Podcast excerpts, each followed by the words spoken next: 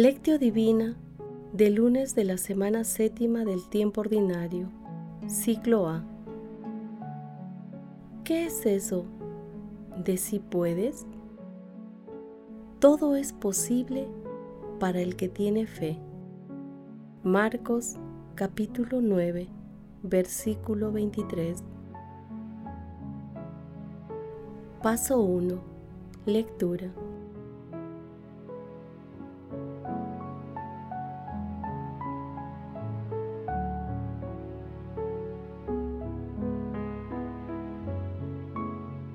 Oración inicial. Santo Espíritu de Dios, amor del Padre y del Hijo, ilumínanos con tu sabiduría para que podamos comprender el mensaje que Jesús nos quiere comunicar en este día.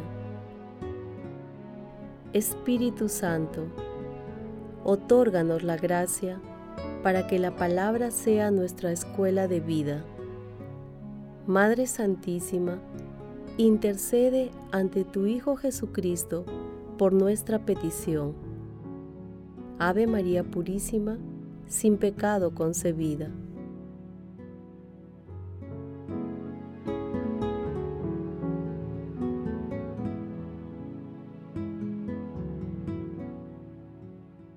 Lectura del Santo Evangelio según San Marcos, capítulo 9 versículos del 14 al 29.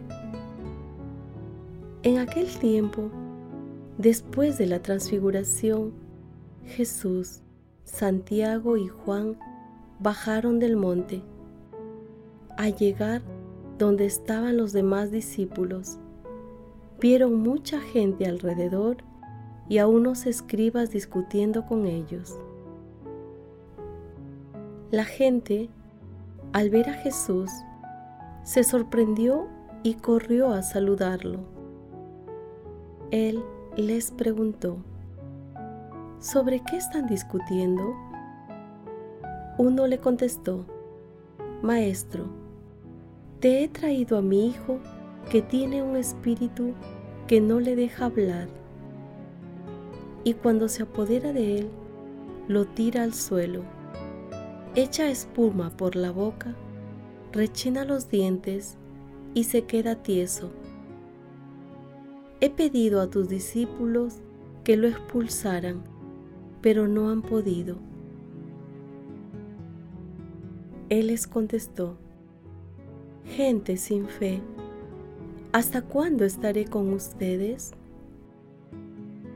¿Hasta cuándo los tendré que soportar?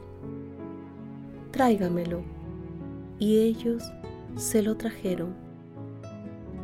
El espíritu, en cuanto vio a Jesús, retorció al niño. Este cayó al suelo y se revolcaba echando espuma por la boca. Jesús preguntó al Padre, ¿cuánto tiempo hace que le pasa esto? Contestó él, desde niño y muchas veces lo ha arrojado al fuego y al agua para acabar con él. Si puedes hacer algo, compadécete de nosotros y ayúdanos. Jesús replicó, ¿qué es eso de si puedes? Todo es posible para el que tiene fe. Entonces el padre del niño gritó, Creo, ayuda a mi poca fe.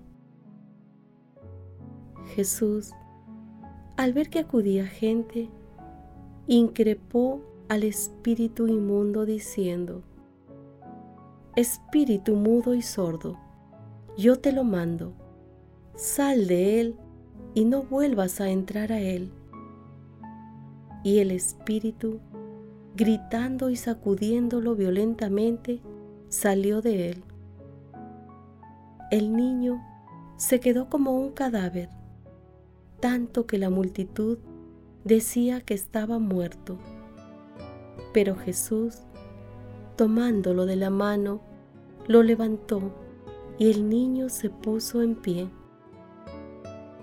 Al entrar en casa, sus discípulos le preguntaron a solas, ¿por qué no pudimos expulsarlo nosotros? Él le respondió, esta clase de demonios se expulsa solo con la oración. Palabra del Señor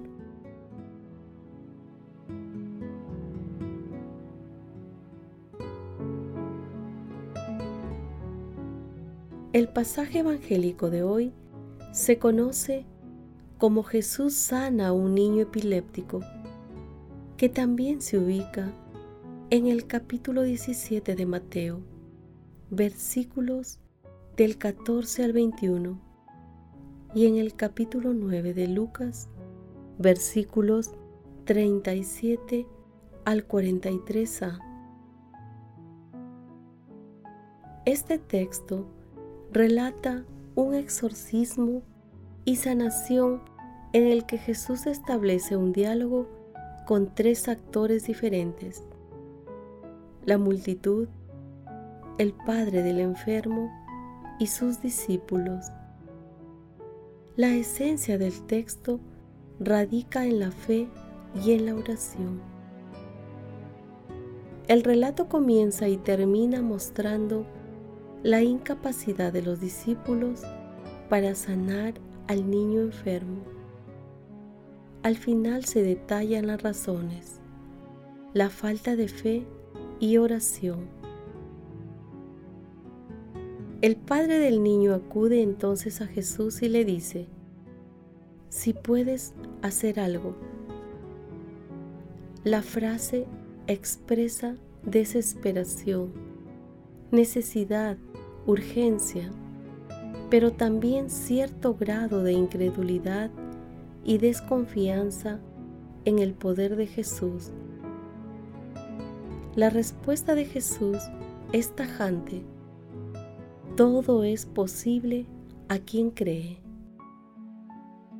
Haciendo referencia a la fe, quien tiene fe todo lo puede, porque pone toda su confianza en el poder de Dios. Como diría el apóstol Pablo en Gálatas capítulo 2, versículo 20, ya no vivo yo, sino que Cristo vive en mí.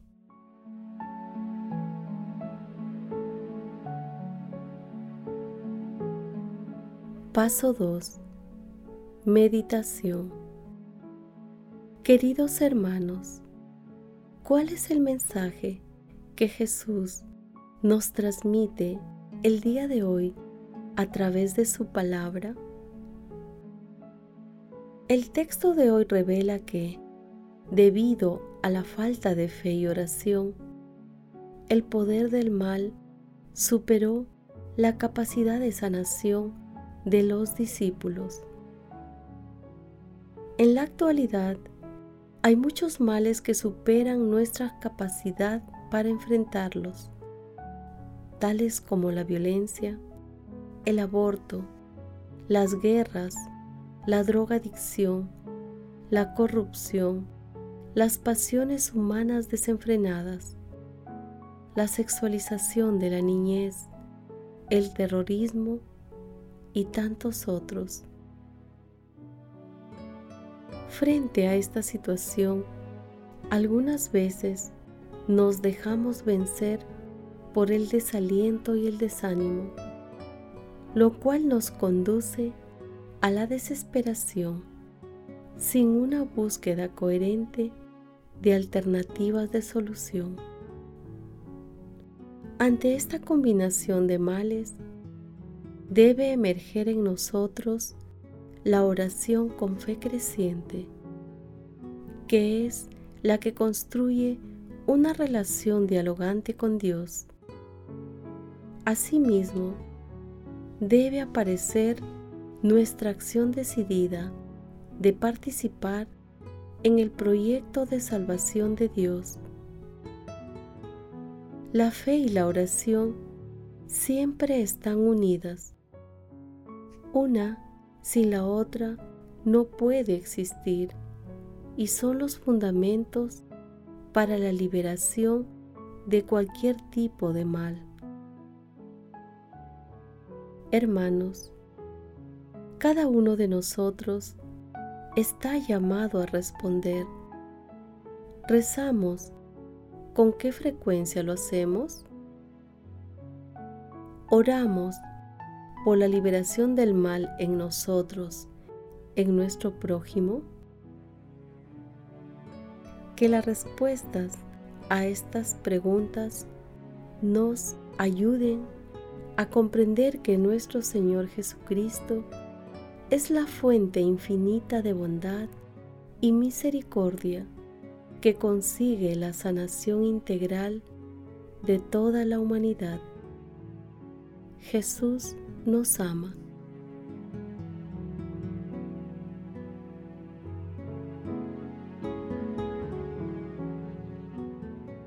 Paso 3. Oración. Amado Señor Jesús, creo, pero ayúdame a tener más fe.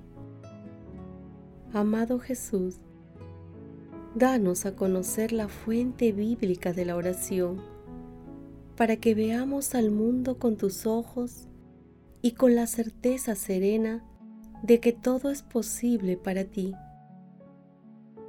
Amado Jesús, Hijo de Dios vivo, concédenos a través del Espíritu Santo una fe inquebrantable y decidida, para que demos testimonio valiente de tu amor en un mundo cada vez más incrédulo y alejado de ti.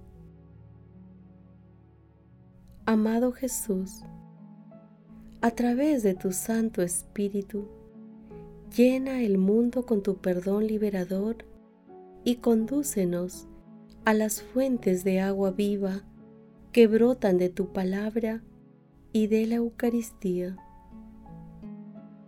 Amado Jesús, te suplicamos abras las puertas de tu reino a los difuntos y protege a las almas de las personas agonizantes para que lleguen a contemplar tu rostro.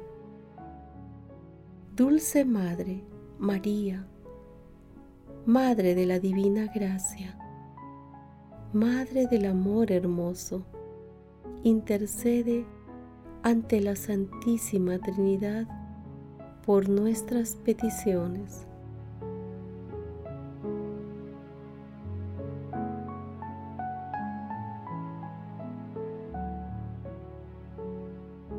Paso 4. Contemplación y acción. Hermanos, contemplemos a nuestro Señor Jesucristo con la lectura de un escrito de Mata el Mezquín. El que ama a los pecadores como Cristo los ama, el que se compadece del sufrimiento de los pobres y de los enfermos y está dispuesto a ocuparse de ellos, ese es justamente capaz de orar por ellos y obtener su curación, su consuelo y su aliento. Incluso puede obtener para otro la remisión de sus pecados. Pues el hombre que se une a Cristo por la plegaria, se hace capaz de ponerse en el lugar del pecador, de tomar sobre sí el pecado del otro y toda su debilidad, y de soportar la corrección y el castigo. Por este hecho, y gracias a esta disposición y a su unión con Cristo, puede pedir para los otros el perdón de sus pecados y obtenerlo. Aquí, la plegaria empieza a tener una de las funciones más importantes para la salvación de los otros y la manifestación de la misericordia divina en aquellos que están lejos de Dios por indiferencia o ignorancia.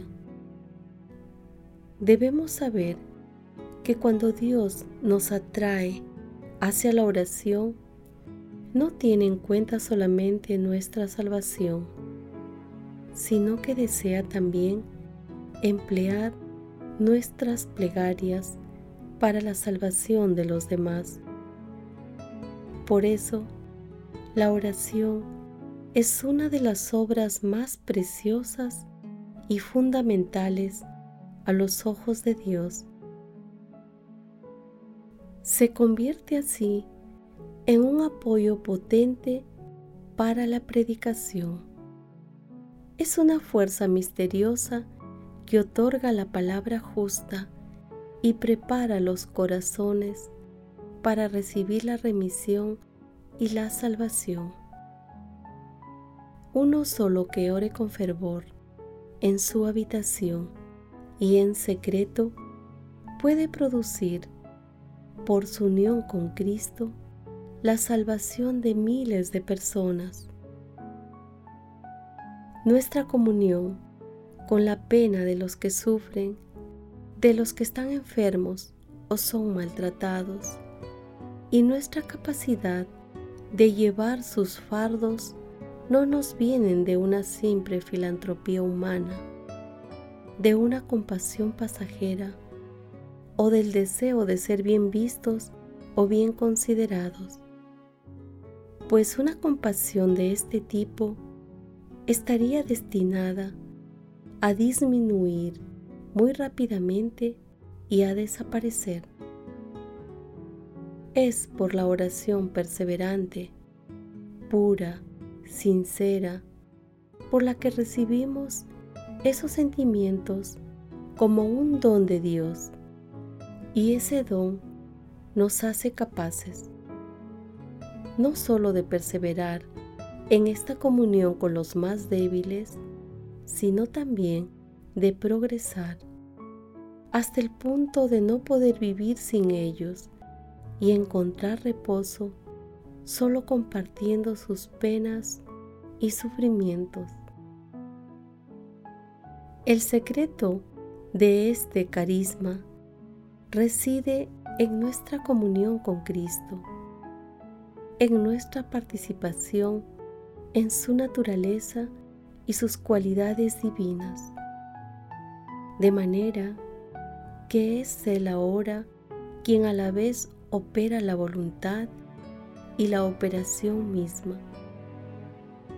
Así, nuestra comunión con los sufrimientos de los hombres y nuestra comunión con Cristo dependen fundamentalmente una de la otra hasta el más alto grado, de modo que la cruz de Cristo significa participar de la cruz de los hombres sin restricciones y hasta el fin. Queridos hermanos, hagamos el compromiso de leer, meditar, orar y convertir en acción evangelizadora la palabra de Dios. Tratemos siempre que nuestra oración sea festiva y optimista, que contribuya a que nuestros hermanos se acerquen a la acción liberadora de nuestro Señor Jesucristo. Acompañemos este compromiso con la asistencia frecuente a la Santa Eucaristía, a la adoración eucarística y no dejemos de rezar el Santo Rosario. Glorifiquemos a Dios con nuestras vidas.